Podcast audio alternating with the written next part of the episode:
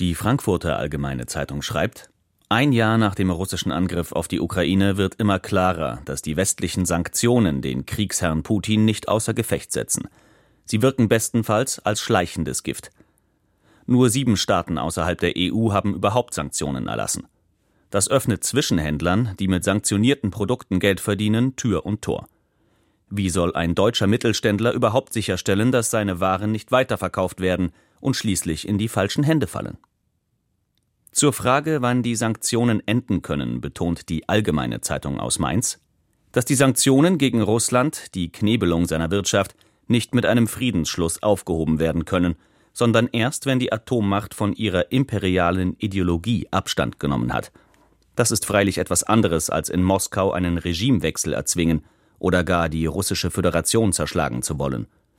So verständlich solche Fantasien auf Seiten der Ukraine sind, so töricht wären sie für die Haltung des Westens.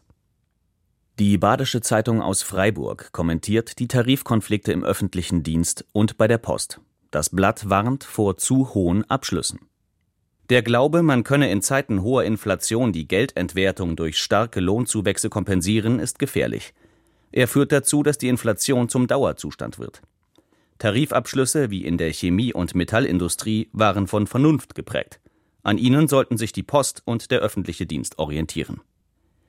Der Kölner Stadtanzeiger rät den Haushaltspolitikern der Ampelkoalition, die Kindergrundsicherung auf der Prioritätenliste ganz nach oben zu setzen. Das hat vorrangig mit jener Wirklichkeit zu tun, die sich Kinderarmut nennt. Jedes fünfte Kind ist davon betroffen. Bei den jungen Erwachsenen ist es sogar jeder vierte. Dies wirkt sich auf vielen Ebenen negativ aus, bei Bildung, sozialer Teilhabe, physischer Gesundheit und psychischem Wohlbefinden. Armut prägt die Seele fürs Leben. Fatal wäre, wenn die Kindergrundsicherung jetzt mit höheren Verteidigungsausgaben, zugespitzt formuliert, mit Panzern für die Ukraine verrechnet würde.